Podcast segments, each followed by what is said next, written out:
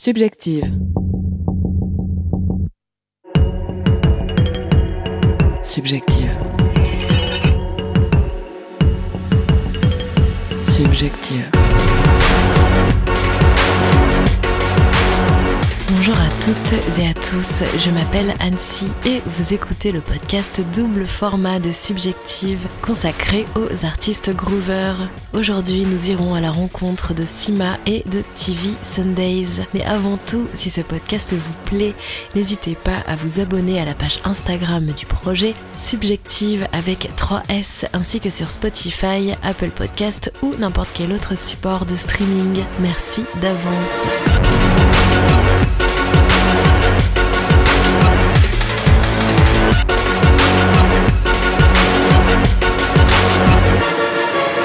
Subjective.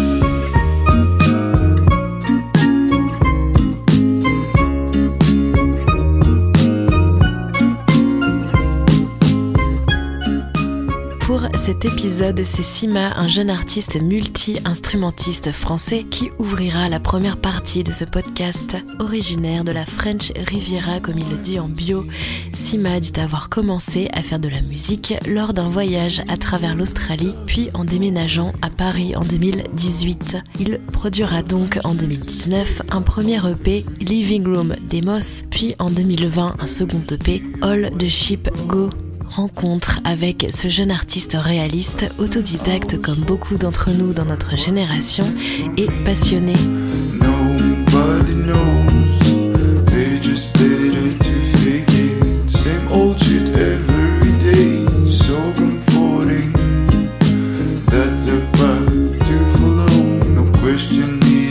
Sima, tu sembles avoir pas mal bourlingué avant d'arriver sur Paris. En quoi ces expériences ressortent-elles sur tes deux EP Alors je viens de Nice, dans le sud de la France, et c'est là que j'ai commencé la guitare vers 17 ans. Je connaissais euh, quatre accords et trois reprises comme la plupart des jeunes de cet âge qui se mettent à la guitare, mais ça allait pas plus loin. Au bout d'un an ou deux, j'ai laissé la guitare de côté d'ailleurs. Et c'est seulement quelques années après, en Australie en 2013, je me suis décidé à racheter une guitare sur le bon coin de là-bas, une merde à 20 dollars, juste pour m'y remettre et voir un peu tout ce que j'avais oublié. Là non plus, c'est pas allé bien loin, mais au moins ça m'a rappelé que j'aimais toujours ça et qu'il fallait pas que j'arrête. Et c'est à ce moment-là que j'ai commencé à écrire des textes en français et en anglais. Et je me suis rendu compte que mes textes en anglais ressemblaient euh, vachement à des chansons, même si à l'époque j'avais pas vraiment commencé la musique sérieusement et donc je pouvais pas me permettre encore de les mettre en musique. Mais l'idée de départ vient de là. Et pendant cette période en Australie, j'écoutais beaucoup Mac DeMarco. Et l'ambiance calme, un peu planante et estivale euh, de mes chansons vient clairement de cette influence. Mais comme je vous ai dit, ma reprise de la guitare à cette époque, ça aura pas vraiment duré. Et c'est seulement vers 2016-2017, je vivais à Paris à ce moment-là. J'avais trouvé un travail à mi-temps dans un lycée en tant que surveillant. Et j'avais quatre jours de libre par semaine. Et là, je me suis dit, bon, tu en as eu envie depuis si longtemps sans jamais vraiment t'y mettre. Il serait temps de te mettre à la musique. Et donc, j'ai acheté une guitare, j'ai acheté un clavier. J'ai téléchargé un logiciel pour faire de la musique et j'ai commencé à apprendre euh, grâce à Jean-Michel Internet et Johnny YouTube, qui sont de très bons profs quand même. Et pour être plus précis, c'est en écoutant la chanson Red Bone de Childish Gambino que je me suis dit euh, oh là là, je veux faire pareil, je veux faire des chansons depuis le temps. Et donc on est passé de Mac DeMarco à Childish Gambino qui sont assez différents. Et même si je pense que mon style de musique se rapproche plus de celui de Mac DeMarco, c'est pour moi quand même la chanson Red Bone de Childish Gambino qui a été l'élément déclencheur, qui m'a fait m'y mettre euh, sérieusement pour la première fois. Et à ce moment-là, à Paris, je vivais en couple, et donc j'ai commencé à écrire là-dessus, sur cette relation, sur les relations amoureuses que j'avais pu avoir, les relations amicales aussi. Et avec le recul sur tout ce que j'avais vécu, comme à- à Nice ou en Australie, toutes ces périodes où je me cherchais, où je ne savais pas quoi faire dans la vie. Donc l'amour et l'introspection, deux sujets euh, très utilisés en chanson, mais qui je trouve sont assez parlants et en tout cas euh, très naturels pour moi d'écrire là-dessus. Comment abordes-tu le fait de vouloir devenir musicien professionnel et artiste? Car la concurrence étant, disons-le clairement, très dure dans ce business. C'est pas comme si j'abordais vraiment ce côté-là, je pense, mais plutôt comme si je vivais euh, deux vies parallèles. D'un côté, celle où je me suis mis récemment à la musique et j'aimerais bien que ça marche, mais je sais tout en étant réaliste qu'il y a peu de chances que ça marche, car comme vous dites, euh, la concurrence est rude. Et d'un autre côté, le fait que j'ai un petit travail, euh, donc je suis surveillant toujours dans un lycée, qui me permet de payer mon loyer et à manger. Parce que je pense qu'en tant qu'artiste, quel que soit l'art d'ailleurs, que ce soit la musique ou autre, si on compte sur son art pour payer ses factures, on va pas aller bien loin. C'est une idée assez angoissante et je pense contre-productive au niveau de la créativité. Donc j'essaye de me détacher du côté financier, parce que de toute façon, euh, j'ai gagné 0 euro depuis le début de ma grande carrière. Une des angoisses que je peux avoir sinon, c'est que quel que soit l'art, toujours, en général, les gens qui réussissent, c'est avant 25 ans, à peu près. Et moi, j'ai commencé la musique à 27, donc je pars avec un retard. Mais bon, j'essaye de pas vraiment y penser, je me dis qu'il n'y a pas de règles. Je fais mon truc, j'essaye de, m'amuser, j'essaye de prendre du plaisir. Autant sur le point de vue technique que tactique. Puis voilà. Why is it so hard to stand up?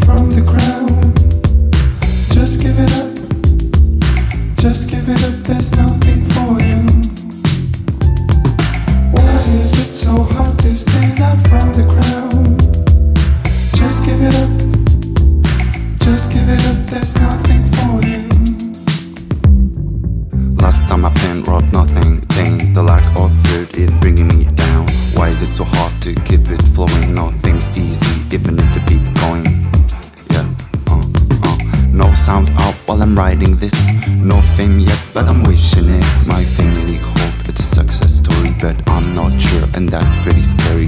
Quelle chose qui te tienne à cœur souhaites-tu aborder dans tes futurs titres? Alors l'écriture des paroles, c'est un sacré truc, j'ai toujours pas vraiment compris comment ça marche. En général, ça vient tout seul et quand on cherche trop, on trouve pas. Donc il faut attendre que ce soit assez naturel. Après, il y a des petites techniques, j'ai essayé de lire ça mais ça m'a jamais vraiment aidé. Par contre, j'avais lu quelque chose d'assez intéressant, je me rappelle plus des chiffres exacts, mais comme quoi 90% des paroles de chansons parlent d'amour, 8% d'introspection et les 2% restants, c'est tous les sujets qui restent. Donc sans grande surprise, mes chansons parlent d'amour et d'introspection. Comme je l'ai dit au début, c'est je pense ce qui vient le plus naturellement et le plus le plus facile pour se livrer. Mais il y a un sujet sur lequel j'aimerais bien écrire depuis que j'ai commencé la musique et je m'y suis toujours pas mis, autant au niveau des paroles qu'au niveau de la musique. Je sais que je le ferai un jour, j'aimerais bien écrire une chanson féministe. Et euh, il faut juste que je vois par où commencer, comment aborder ça, j'ai quelques petites idées. Mais c'est assez délicat vu que ça me concerne pas directement, en tout cas ça me touche.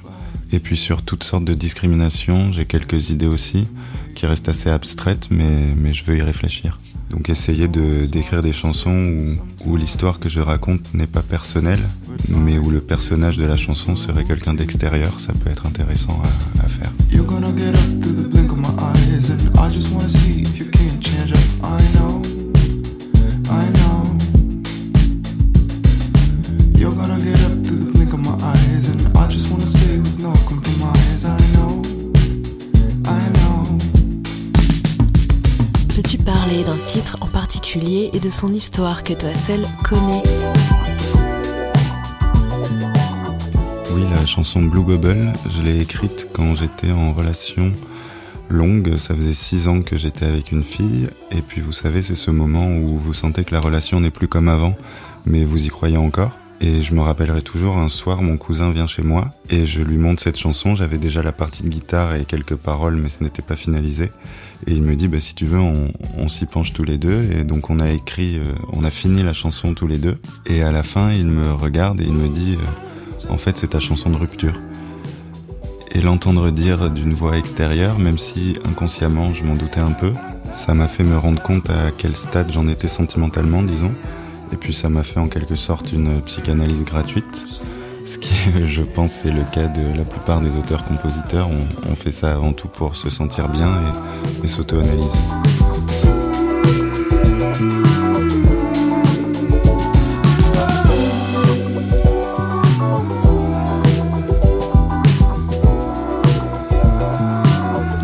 Beaucoup pour tes réponses.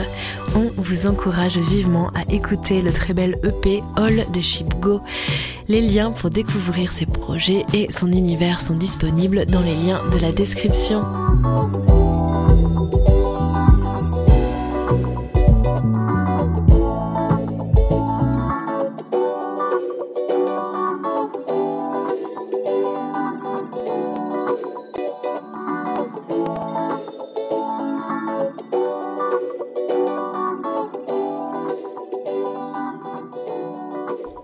À suivre pour la deuxième partie, le groupe valentinois TV Sundays.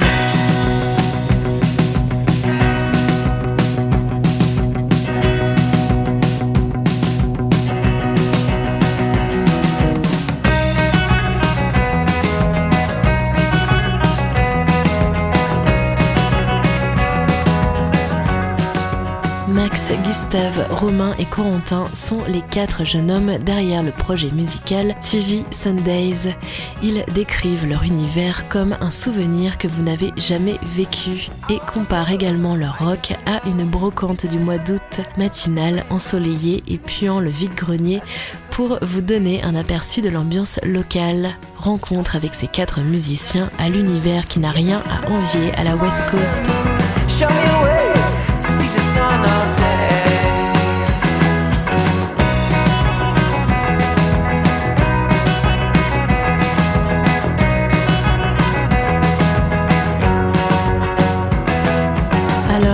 Sundays, il est né comment ce projet musical Eh ben, c'est tout ce qu'il y a de plus simple que, que le phénomène de la rencontre, c'est-à-dire quatre amis qui se trouvent des intérêts communs et qui ont décidé de monter un groupe de musique parce qu'on avait, on avait toujours eu envie de faire ça, voilà, tout simplement. Il y a un dénominateur commun, enfin alors je pense qu'il y a une communauté musicale à Valence qui fait qu'on avait tous pu être en relation euh, ensemble, dans des groupes ou sur des scènes, on se connaissait et je pense qu'on avait envie de faire la même chose, de se regrouper euh, dans un même projet.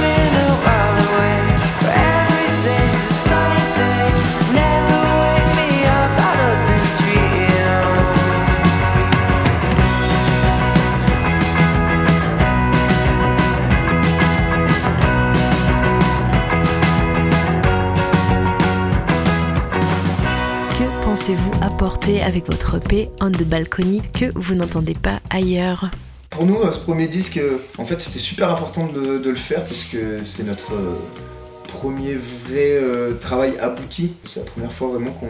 On se donne les moyens en fait de Ouais. faire ça sous ces modalités-là. Enfin, on arrivait à presser un vinyle en format 33 tours de couleurs qui.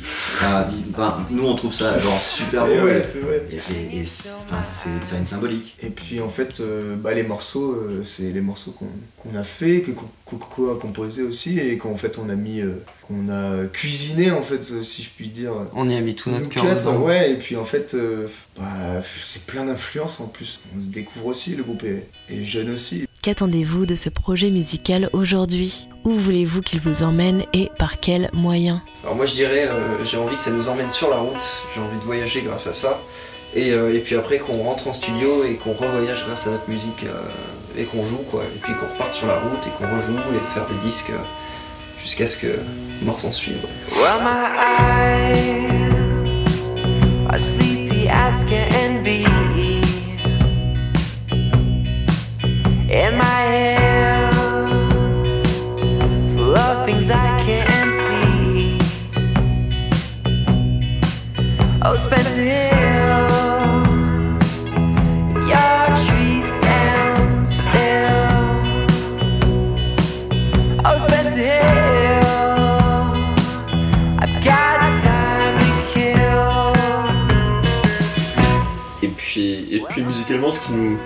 nous fait vibrer, c'est vraiment jouer ensemble et euh, explorer un peu des, nouveaux horizons, dans le sens où s'il y a, quelque, s'il y a une nouvelle, euh, ambiance qui nous plaît, on va, l'explorer à fond, on va la faire tourner et on va continuer à faire ça jusqu'à être lassé par, euh, par, ce thème et on va partir sur un autre en fait. Tant qu'on continue à jouer de la musique ensemble, c'est- vraiment ça qui nous, qui inspire. Donc euh, comme, disait Coco, rentrer en studio, mais à chaque fois arriver à amener des nouvelles idées et pour pas, pour pas tourner en rond. Route, studio, route, studio, euh, studio et route. Et, et route aussi un peu. La route avec un tourbus qui tient la route et qui est à peu près confus. Oui, bah après ça c'est du, Ça c'est du c'est du détail. plus quoi, mais en vrai oui.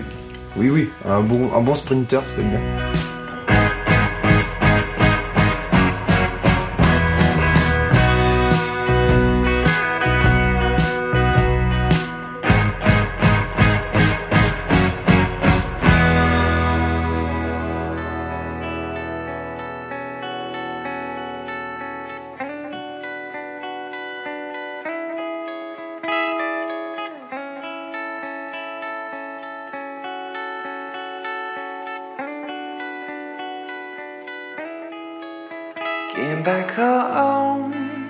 As the air smells like rain about to fall. And I see you stand, stand there, TV Sundays parlait d'un titre de votre EP dans ce qu'il représente de plus que les autres. Ouais, c'est vachement compliqué de d'en sortir un parce que au final s'il est- s'il y a six titres euh, là-dessus, bon c'est qu'un six titres mais si on en a mis six c'est que ils ont tous un, un poids euh. après si franchement Cette devant- question, c'est un peu comme la question. Euh, choisissez votre enfant préféré. euh. Alors oui, oui, on en a un, on en a un. Mais on va pas dire à la radio. Non mais en vrai euh, si après s'il y en a un vraiment que, que je piocherais, que j'ai pas mal écouté, bah c'est euh, ouais, You Turn the Other Way. Moi, je suis, pour moi je même transporte un peu plus que les autres. ouais. Euh, bah ouais, je pense que c'est le premier où on s'est retrouvés tous les quatre euh, euh, transportés. euh. Je sais pas, je me souviens de quand on a quand on l'a enregistré la première fois et qu'on s'est retrouvés euh, dans les sièges du, du studio et enfin limite, c'est- enfin je sais plus, mais limite si on- Ouais. si on n'a pas fermé tous les yeux. et- Ouais, c'est un, c'est un des titres que franchement tu peux écouter euh, le soir euh, quand il pleut ou quand il pleut pas ou quand. Ou le Non, c'est matin vrai. même. Ou même ou le matin. Non, c'est vrai, c'est un titre qui, qui, qui fait voyager. Et je dirais pas que les autres le font pas, mais, mais si je devais en choisir qu'un, bah ce serait lui. Et ben c'est Jonathan que je préfère. C'est parce que la couleur du disque. Not.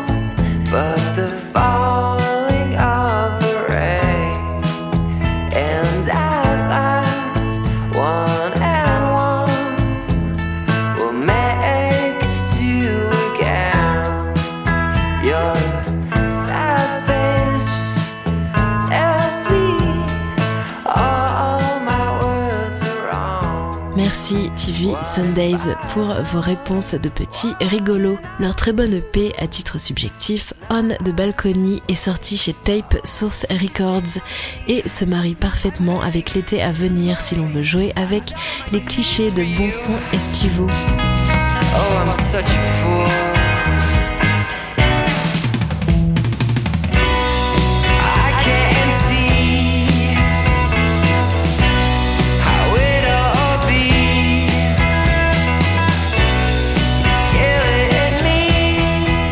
D'avoir écouté ce podcast qui a brillamment été encore et toujours réalisé par Laura Aupier.